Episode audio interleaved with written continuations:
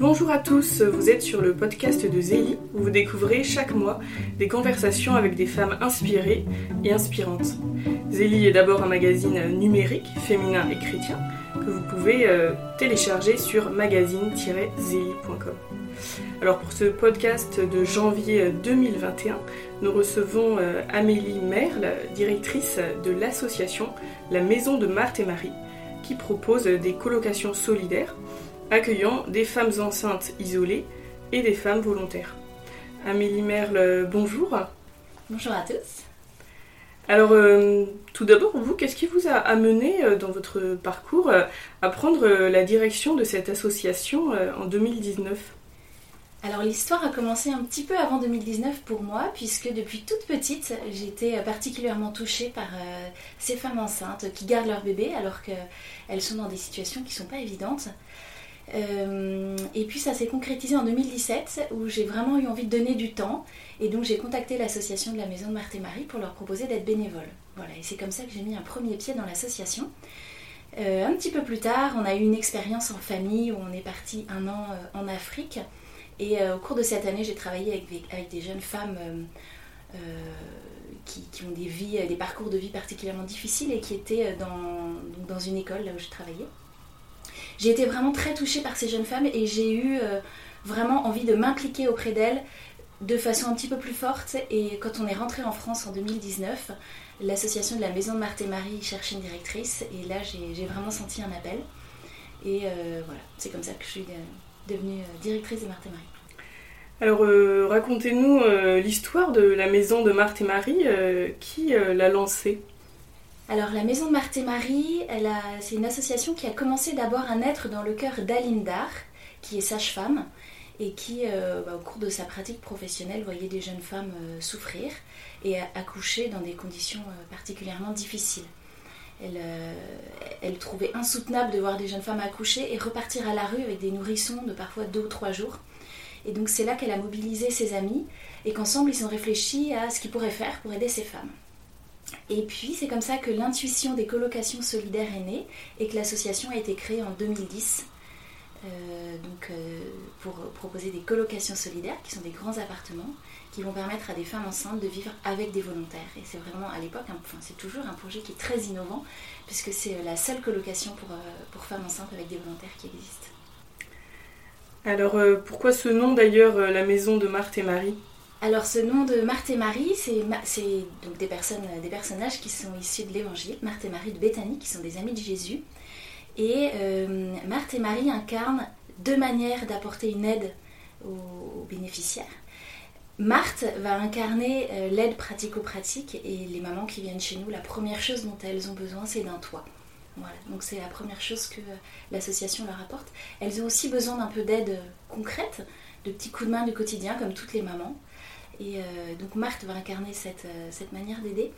Marie va euh, incarner une autre manière d'être présente à la personne, par l'accueil inconditionnel, par l'amour indépendamment de,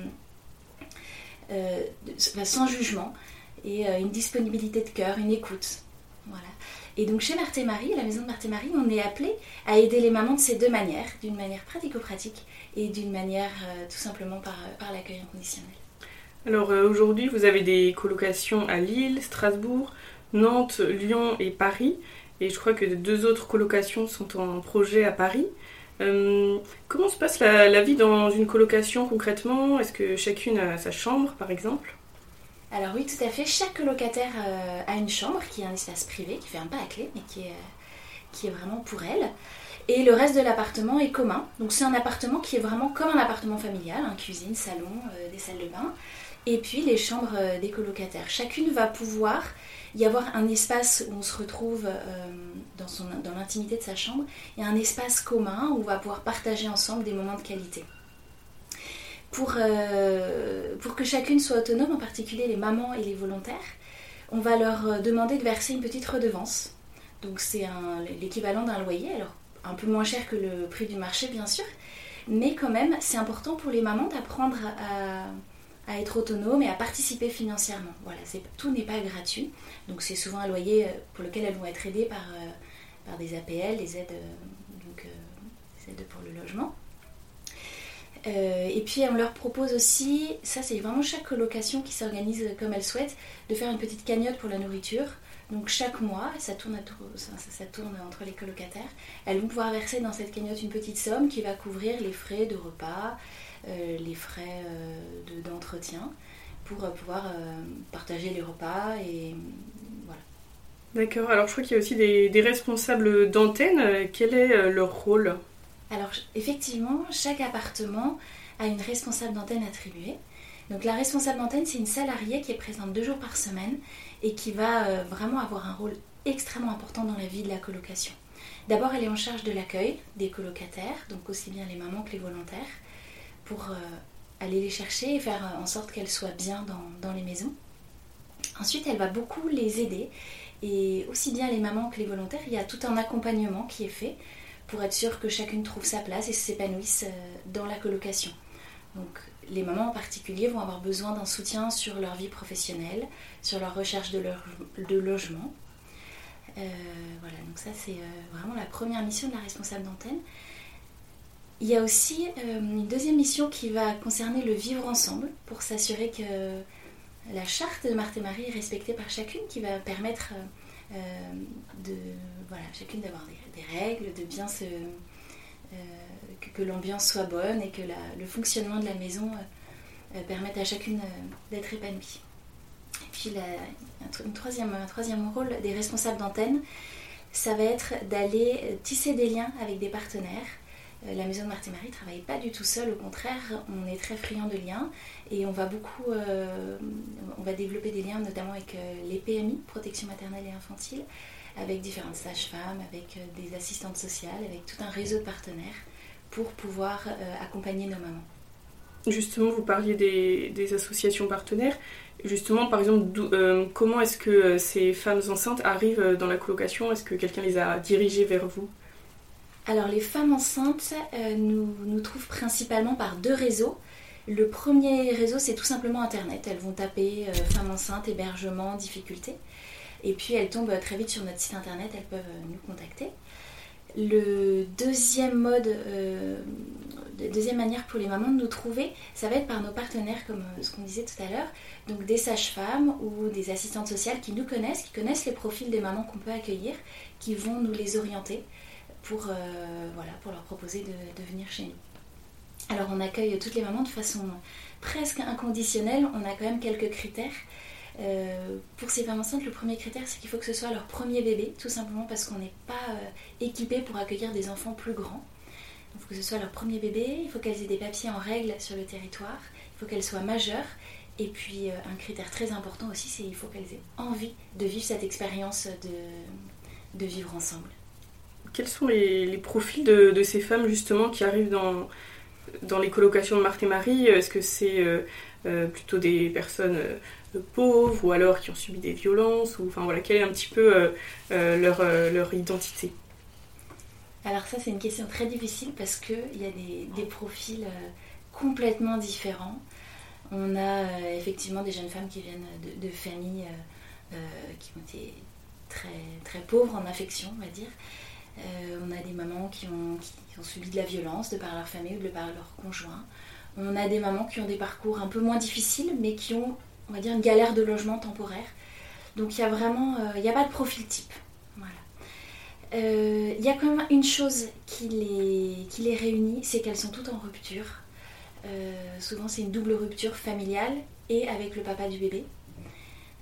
donc elles se retrouvent isolées. Ça c'est vraiment un point commun. Et puis un autre élément qui vraiment qui me fascine chez toutes les mamans, c'est leur courage. C'est vraiment des, moi j'aime bien dire parfois des mamans lionnes, des mamans qui sont prêtes à se battre, des mamans qui euh, auraient pu baisser les bras et qui n'ont gardent l'espérance, qui, gardent euh, le courage de croire qu'elles vont s'en sortir et de fait elles s'en sortent euh, très bien. Et donc elles sont vraiment, elles sont toutes, elles ont une lumière intérieure et un courage qui est très impressionnant. Et, d'ailleurs, je me demandais, est-ce que parfois le, père est quand même présent? Par exemple, il, dire, il réapparaît au cours de la grossesse. Est-ce que ça, ça, arrive? Alors oui, ça arrive. Ça arrive et on travaille avec, euh, avec les mamans dans, ce sens-là, évidemment, notre objectif, la, réussite ultime, c'est que la maman réussisse à renouer des liens avec sa propre famille et avec le papa du bébé. Donc évidemment que quand c'est possible, on, y est tout à fait favorable. Alors je dis quand c'est possible parce qu'évidemment c'est la maman qui décide de ce qu'elle souhaite pour elle et pour son enfant. Et puis, euh, il y a certaines situations où les relations sont vraiment trop difficiles ou parfois peut-être trop toxiques pour qu'il faille les réactiver. Donc, euh, c'est des situations qu'on discerne avec chaque maman. Euh, en fonction du temps. Il y a aussi une temporalité qui évolue avec des relations qui peuvent être très tendues à un certain moment et puis des apaisements, souvent l'arrivée du bébé et puis les premiers sourires de, de, cette petite merveille. Souvent ça permet de de retisser des liens et les grands-parents souvent, ou parfois en tout cas, réapparaissent une fois que le bébé est né. Alors on est, vous posiez vraiment la question du papa. Nous on accueille avec plaisir les papas dans les colocations, bien parce qu'ils ont un rôle hyper important à jouer auprès des bébés. Donc on est vraiment très très heureux quand, euh, quand les papas veulent se saisir de ce rôle et veulent exister et veulent tisser un lien avec leur bébé. Donc on les accueille avec plaisir en journée. Hein. Ils ne sont pas hébergés dans la colocation, mais ils viennent passer des moments avec leur bébé, euh, jouer avec lui. Euh, Qu'est-ce que ces femmes euh, enceintes trouvent en arrivant dans une colocation de Marthe et Marie? Donc, euh, un toit, vous en parliez, mais j'imagine qu'il y a aussi une amitié, des liens qui se, qui se créent, et puis aussi l'accompagnement qui est proposé. Alors oui, la première chose que les mamans trouvent, c'est un toit. Et ça, c'est l'élément pour lequel elles nous sollicitent, c'est qu'elles ont besoin d'un logement, en de toute urgence. Donc ça, elles le trouvent chez nous. on accueille des mamans qui arrivent souvent très fatiguées, et qui, euh, pendant les premières semaines, ont besoin de se reposer, juste de s'installer, de s'établir dans un lieu. Et, euh, une fois qu'elles ont fait euh, cette première étape de repos et qu'elles se sont appropriées la colocation, elles vont pouvoir aller chercher beaucoup d'autres choses qu'on leur propose, et notamment le fait d'avoir le droit d'être enceinte et que cette grossesse est une joie souvent pour certaines, euh, pour beaucoup de mamans, c'est une des premières fois qu'on les regarde avec un sourire en leur disant voilà, tu es enceinte, c'est une merveille, c'est super, c'est une bonne nouvelle, on est content pour toi, on est heureux d'accueillir ce bébé avec toi. Donc elles ont le droit d'être maman. Et euh, donc elles habitent à 8 hein, dans les appartements. La moitié sont des mamans, l'autre moitié sont des volontaires elles vont pouvoir y trouver une, forme de transmission de ce que c'est que la maternité, parce que quand elles arrivent enceintes, elles vivent souvent avec des mamans qui ont déjà accouché, et qui vont pouvoir leur passer des petits trucs de maman, euh, comment endormir un bébé, euh, comment faire un biberon pour qu'il soit pas trop chaud, comment on donne un bain, voilà, toutes les petites choses euh, qu'on se transmet souvent dans, les familles, qu'on reçoit soit de sa maman, soit de sa tante, soit de ses sœurs, et que ces mamans isolées, elles, elles, ont personne pour leur donner ça, donc chez Marthe et Marie, elles peuvent le trouver grâce aux autres mamans. Avec les volontaires, elles vont trouver une qualité de relation, une amitié que, que parfois elles découvrent pour la première fois des amitiés gratuites, des amitiés basées sur le respect de l'autre, euh, sur un mode, comme on dit, communication non violente, où euh, l'écoute et, l'accueil sont très présents. Voilà. Et euh, autre chose qu'elles vont trouver chez nous, c'est une relation assez unique avec les responsables d'antenne, qui sont en même temps un référent d'autorité, puisque la responsable responsable de la colocation, mais surtout euh, une autorité qui est d'abord bienveillante et qui va d'abord amener la maman à grandir. Donc à regarder ses blessures, à les identifier, à travailler dessus pour euh, essayer d'en guérir et pour continuer à avancer. Et puis euh, les responsables d'antenne vont aussi beaucoup accompagner les mamans sur l'emploi, sur les questions professionnelles. Donc chacune selon, selon là où elle en est quand elle arrive, ça peut être une reprise de formation, ça peut être faire un bilan de compétences pour chercher vraiment ce qui va permettre à la maman de, s'épanouir dans sa vie professionnelle.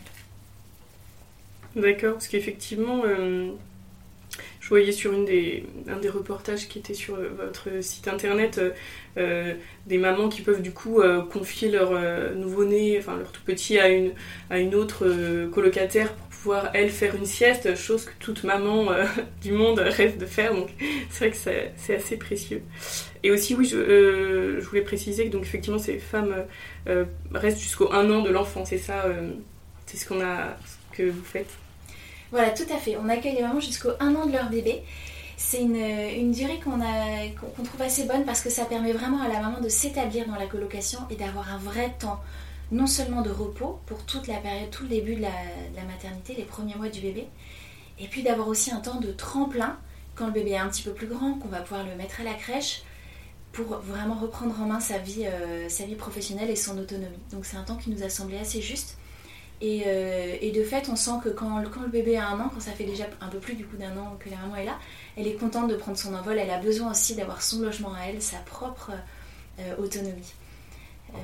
voilà. Et puis c'est la vie en, commun, la vie en groupe, parce qu'elles sont quand même 8. Euh, c'est pas évident. Et donc ça correspond bien à, un nourrisson. Puis quand l'enfant est plus grand, il a besoin de son intimité, il a besoin de son chez lui avec sa maman pour, euh, pour grandir euh, et, vraiment tisser des liens très sécurs avec elle. Alors peut-être pour entrer un peu plus dans le concret, enfin qu'on visualise, qu'on rencontre, est-ce que vous pouvez nous raconter par exemple l'histoire d'une de ces femmes euh, enceintes qui est arrivée dans l'une de ces colocations? Est-ce qu'il y a un, parcours euh, qui vous a marqué en particulier? C'est difficile de choisir parce que je crois que toutes les histoires sont vraiment singulières et, euh, uniques et très belles.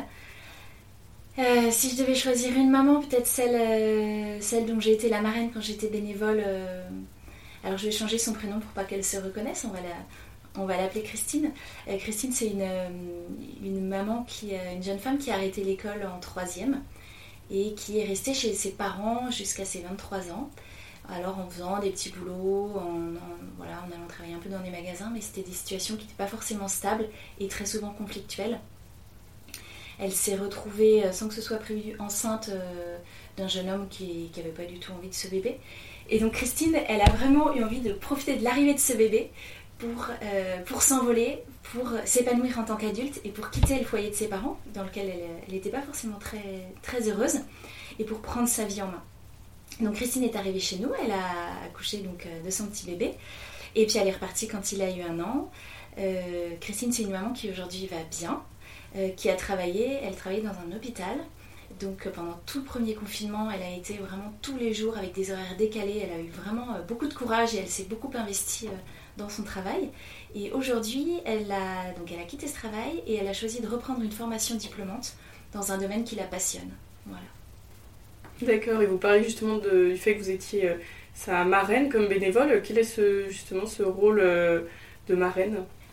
Alors, le, marrainage que l'association de la Maison de Marthe et Marie propose a pour objectif de mettre en lien la maman, donc accueillie chez Marthe et Marie, avec une autre famille euh, extérieure à la colocation pour que cette amitié autour de la maternité puisse perdurer après l'année de la colocation. Donc euh, la, maman accueillie et la maman marraine vont pouvoir avoir des temps de qualité ensemble qui sont vraiment, c'est pas du tout financier, hein, c'est vraiment euh, des échanges très libres sur, sur différents thèmes dont, la maman a besoin. Ça peut être des thèmes d'éducation, ça peut être des thèmes tout simplement de loisirs, ça peut être des thèmes professionnels parfois. C'est vraiment une relation très libre qui a vocation à perdurer dans le temps quand ça fonctionne. J'allais dire, passons du côté des femmes volontaires qui, elles, euh, sont pas enceintes mais viennent rejoindre euh, ces colocations. Euh, qu'est-ce qui les amène à, rejoindre ces colocations? Alors, les, volontaires, c'est des jeunes femmes qui ont entre 23 et 35 ans à peu près, qui sont des jeunes pros, donc qui travaillent et qui vont s'engager en mission chez Marthe et Marie pendant un an. Elles viennent chez Marthe et Marie, comme d'autres auraient pu choisir de partir en humanitaire à l'autre bout du monde. Voilà, elles s'engagent vraiment chez Marthe et Marie, donc ça leur permet de garder leur travail et en même temps de se mettre, euh, euh, de se rendre disponibles pour ces femmes enceintes et pour, pour leur bébé. Elles vont très souvent avoir un goût spécial pour, pour la maternité, pour la petite enfance. Elles sont très touchées par le parcours de ces femmes et elles ont envie de les aider. Quels bénéfices euh, reçoivent euh, ces volontaires de cette expérience euh, Qu'est-ce que ça leur apporte? Alors les volontaires, elles repartent très souvent fatiguées mais enrichies de leur mission chez Marthe et Marie. Fatiguées parce que c'est une mission prenante, qu'il y a parfois quatre bébés dans la maison, qui pleurent la nuit, qui sollicitent le week-end. Donc c'est voilà, fatigant. Mais elles repartent surtout très enrichies parce qu'elles ont découvert d'autres milieux sociaux, elles ont découvert euh, des amitiés qui peut-être ne, se seraient jamais passées euh, sans, l'existence dans cette association. Des amitiés qui sont vraiment très personnelles, le cœur à cœur, des amitiés choisies. Elles ont aussi, euh, souvent les volontaires, elles ont découvert leurs limites. Elles ont eu parfois des, des, difficultés pendant leur mission et grâce à l'accompagnement des responsables d'antenne, elles apprennent à les surmonter. Elles apprennent du coup à se connaître, à bien comprendre et à bien connaître leurs besoins personnels et ce dont elles ont besoin, elles, comme base pour s'épanouir. Et ensuite, pour être disponibles, elles ont aussi beaucoup travaillé sur leurs ressources. C'est-à-dire que quand, quand, elles sont épuisées, quand elles en peuvent plus, qu'est-ce qui va les ressourcer Qu'est-ce qui va leur faire du bien? Et euh, voilà. Donc ça, quand elles, quand elles repartent, elles sont très fatiguées. Et quelques mois après, elles reviennent vers nous en nous disant, en fait, c'était génial. En fait, c'était une année merveilleuse et j'ai fait quelque chose d'unique. Est-ce que justement, quels sont leurs euh, engagements? Est-ce qu'elles doivent être euh, présentes voilà, à quel moment de la semaine, par exemple? Alors on essaye chez Marthe, à la maison de Marthe et Marie de ne pas leur euh, imposer un rythme en leur disant vous devez être présent tant de soirs par semaine, tant de week-ends par mois. On les laisse libres. L'important pour les volontaires, c'est qu'elles sachent se préserver et donc qu'elles, gardent leur temps pour elles, qui peuvent être leur club de sport, euh, voilà, une soirée euh, avec des copains de temps en temps. Et ça, on insiste beaucoup là-dessus parce qu'elles sont souvent très généreuses et elles ont souvent envie de donner beaucoup. Donc on leur recommande vraiment de penser à se ressourcer aussi. Donc les volontaires, si elles viennent chez Marthe et Marie, c'est qu'elles ont bien sûr envie d'adhérer au projet. Euh, donc assez spontanément, elles vont se rendre disponibles le soir, le week-end selon les besoins, s'organiser quand il y en a une qui part, euh, je sais pas, qui par exemple qui part en week-end pour que les mamans restent pas toutes seules. Là, pour le temps de Noël euh, qu'on vient de vivre, elles se sont organisées pour qu'il y ait toujours quelqu'un qui reste avec les mamans. Ça, c'est la première chose. Après, l'association, oui, propose des temps un petit peu formels. Une fois par semaine, nous avons ce qu'on appelle un dîner de colocation à laquelle toutes les colocataires, mamans et volontaires, sont invitées. Donc chacune à leur tour, elles vont préparer le repas et elles vont toutes y participer pour avoir un temps d'échange euh, vraiment spécifique. Voilà. Elles vont euh, parler de la vie dans la colocation, se dire euh, ce qui va ou ce qui va moins bien. Elles vont aussi avoir un temps pour parler d'elles, pour dire où elles en sont, de leur parcours. On dit souvent qu'elles vont partager leurs petites pépites et leurs bûches les pépites, c'est euh, les, petites joies ou les grandes joies de la semaine. Et les bûches, ça va être les, difficultés qu'elles euh, affrontent. Donc ça permet euh, de se dire les choses, de parler tout ensemble et de vraiment d'apprendre à se connaître de façon volontaire. justement, quelles sont les, joies qui sont vécues dans ces colocations? Alors il y a beaucoup de joies. Il y a plein de joies. Je crois que la plus grande joie, c'est la naissance des bébés. À chaque fois, c'est une découverte, une rencontre une maman qui était enceinte, fatiguée, qui revient avec un petit bébé merveilleux. Donc ça, c'est vraiment les naissances, je crois que c'est ce qui égaye euh, le plus la colocation. Et puis après, il y a bien sûr tous les progrès des bébés, chaque euh, premier sourire, toutes les premières fois en fait que, les bébés vont vivre dans la colocation. Il y a aussi beaucoup de joie qui vont se vivre dans les amitiés, euh, entre volontaires, entre volontaires et mamans, entre mamans, avec des temps de complicité très forts euh, qui vont permettre vraiment de, se connaître et, de se, et de, se, de se rechoisir régulièrement. Il y a aussi quelque chose qui se vit beaucoup dans les colocations, c'est la réconciliation. C'est-à-dire qu'il peut y avoir des, parfois des tensions pour des divers sujets. Euh, mais très souvent, ça permet de se réconcilier. Et euh, ça apporte une grande satisfaction aux mamans et aux volontaires d'arriver à dépasser les petites difficultés pour continuer à rester, à vivre ensemble et à s'apprécier. Est-ce qu'il y a des, défis ou des difficultés particulières euh, expérimentées euh, dans ces colocations? Alors oui, il y en a beaucoup des défis. Euh, j'ai envie de dire qu'on en relève au quotidien. le premier défi, ça va être celui de vivre ensemble. Elles se retrouvent à 8. Elles ne se sont pas forcément choisies. Donc il va y avoir euh, plein de questions sur le rythme de vie, parfois sur le ménage de l'appartement, des petites choses qui peuvent paraître toutes bêtes, mais qui parfois euh, peuvent prendre euh, pas mal d'ampleur. Donc nos responsables d'antenne y travaillent pour, apaiser les esprits pour que chacun puisse trouver son équilibre, connaître ses besoins et répondre en même temps aux besoins des autres. Voilà, ça c'est le, le, premier défi du vivre ensemble. Et puis les deuxièmes défis, ça va être des défis personnels. Euh, il y a beaucoup de fatigue euh, avec euh, tous les bébés qui sollicitent la nuit. pour les mamans, il y a beaucoup de défis aussi et beaucoup d'enjeux sur la réinsertion parce qu'on souhaite vraiment qu'elles puissent être autonomes après leur sortie de la colocation quand le bébé a un an. Et pour ça, ça nécessite une recherche d'emploi ou au moins un projet professionnel. Et ça, c'est un vrai défi quand on a un petit bébé dont on a envie de s'occuper, de, trouver les ressources pour s'investir dans un projet professionnel.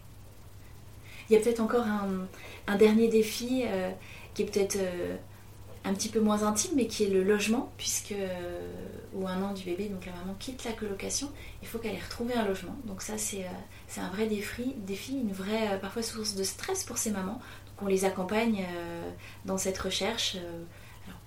il arrive parfois que les mamans aient un logement social, mais ça reste très rare.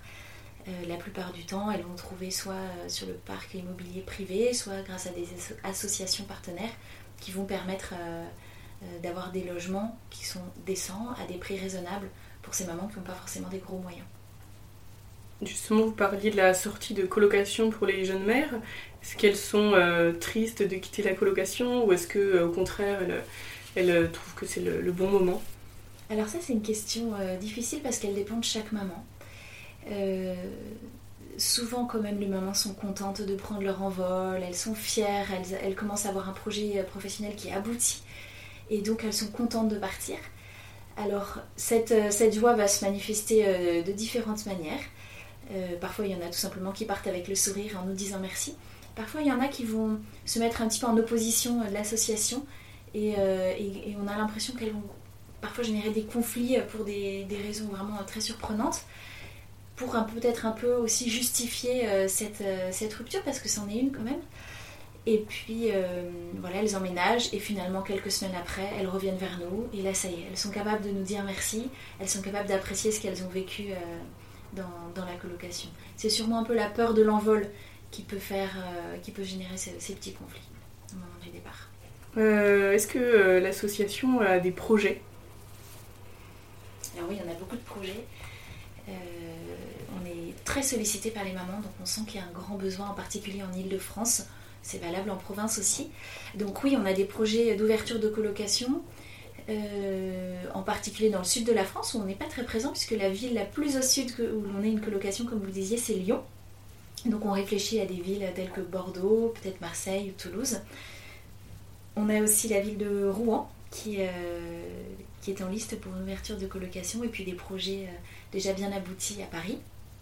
On réfléchit aussi à une autre manière d'accueillir les mamans euh, qui ne seraient pas des colocations solidaires, qui seraient dans des familles. Donc c'est euh, des familles qui auraient un peu de place dans leur cœur et dans leur maison, qui seraient prêtes à accueillir chez elles une, euh, jeune femme enceinte, puis après une maman une fois que le bébé est arrivé, tout en bénéficiant de l'aide et de la présence de l'association.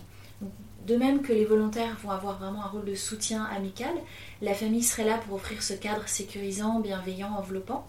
Et puis l'association, donc euh, la maison de Marthe et Marie, aurait une salariée dédiée qui accompagnerait la maman sur toute l'aspect réinsertion sociale.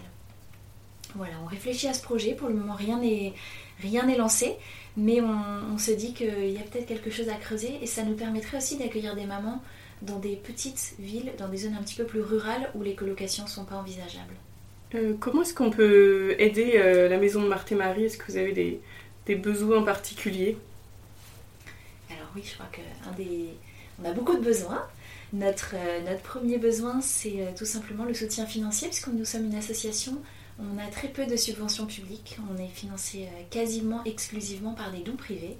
Donc voilà, je lance un appel à toutes les personnes qui, qui veulent nous aider financièrement. Et puis on a aussi, on recherche toujours des volontaires. Donc il ne faut pas hésiter à parler du projet à toutes les jeunes femmes, voilà, profil 23-35 ans, des jeunes pros ou vraiment des étudiantes en fin de parcours. Euh, pour qu'elles se posent la question de savoir si elles sont appelées à cette mission. Et puis euh, une autre manière de nous aider, c'est d'être bénévole dans nos maisons. Donc si vous avez une maison, une colocation de Marthe et Marie pas trop loin de chez vous, n'hésitez pas à contacter la responsable d'antenne. A les coordonnées qui sont sur le site internet. Vous pourrez aller la solliciter pour voir quels sont les besoins euh, en ce moment. Est-ce qu'il y a des besoins de bénévoles? Il y en a très souvent. Voilà. Je crois aussi que vous faites parfois des appels à, des dons pour des, euh, du matériel de puériculture ou des, choses comme ça. Euh. Alors oui, tout à fait. On, est toujours très content que les mamans puissent euh, bénéficier du matériel de puériculture qui souvent coûte assez cher. Donc on aime bien quand elles quittent la colocation qu'elles puissent partir avec un lit bébé, avec un parc, avec une chaise haute, avec un babyphone, avec un porte-bébé, donc chacune selon ses besoins. Donc effectivement, s'il y a des familles qui nous écoutent qui n'ont plus besoin de ce matériel, euh, bah, comme je vous disais, n'hésitez pas à contacter la colocation la plus proche de chez vous pour voir avec la responsable d'antenne euh, quels sont les besoins des mamans actuellement. On prend plus volontiers du matériel de puériculture que des vêtements. Ça arrive aussi qu'on prenne des vêtements, mais on en a quand même beaucoup, donc euh, c'est vraiment plutôt le matériel qui, aide les mamans. Des poussettes aussi, bien sûr. En ce qui vous concerne, qu'est-ce que cette expérience au sein de cette association vous apporte personnellement? Alors, je crois que j'ai la chance de faire un métier qui me passionne. Donc, tous les matins, quand je, quand je commence à travailler, bah, je suis animée par une, joie vraiment profonde. et ça, je crois que c'est une grande chance. C'est pas le cas de tout le monde. Donc, je me, je me rends compte vraiment de cette, de cette chance que j'ai.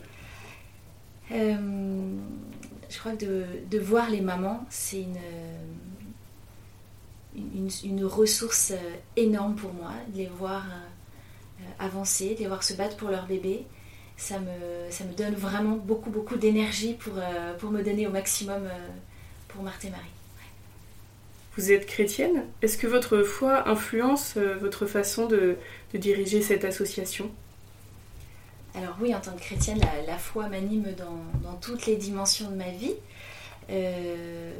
ça, a influé, ça a influencé aussi mon, travail d'avant, ça, ça m'influence aujourd'hui. Je crois qu'il faut qu'on réfléchisse toujours sur euh, une notion de bien commun et faire les choses avec amour. Parfois, ça peut être des, décisions qui peuvent être un peu difficiles et qui semblent, euh, vu de l'extérieur ou d'un autre point de vue, euh, pas forcément faciles. Mais pourtant, on, réfléchit toujours avec les responsables d'antenne et avec l'équipe de la Maison de Marthe et Marie au bien profond de, la personne qu'on accompagne. Euh, compléter cette phrase, l'être humain est. C'est pas facile ça. L'être humain, je dirais que c'est le peut-être le lieu de la rencontre euh, avec le Christ. Le livre que vous lisez en ce moment Alors en ce moment, je lis un petit livre euh, sur la miséricorde qui s'appelle Dernière nouvelle avant la fin du monde de Nathalie Atrouillet, qui est absolument délicieux, qui, qui fait vraiment rire aux éclats à certains moments et qui est en même temps euh, très profond euh, donc sur le thème de la miséricorde. Un moment qui vous ressource? Alors, euh, je suis maman de trois enfants et passer du temps avec mes enfants, je crois que c'est une, une, meilleure manière de me ressourcer. Voilà, tout simplement faire un jeu, lire un livre, un câlin avant de s'endormir le soir. Une phrase qui vous aide dans les difficultés? Alors je vais, c'est une phrase très courte puisque c'est peut-être un seul mot. Je crois que quand je suis vraiment euh, au bout de mes ressources, je vais tout simplement prononcer le, mot Jésus. Jésus, Jésus, très simplement et très lentement pour euh, aller me ressourcer et reprendre, euh, reprendre une énergie, du courage et de l'espérance. Que direz-vous à Dieu quand vous le verrez? Alors ça c'est une question extrêmement difficile. Je ne sais pas si je serais capable de lui parler. Je crois que tout simplement, je le, contemplerai, peut-être euh, béate d'amour, j'imagine. voilà. Merci beaucoup euh, Amélie Merle et merci euh, à tous et à toutes de nous avoir écoutés. N'hésitez pas aussi à découvrir le numéro de janvier de Zélie dont le dossier porte sur le rire qui libère. Et à bientôt pour un nouveau podcast.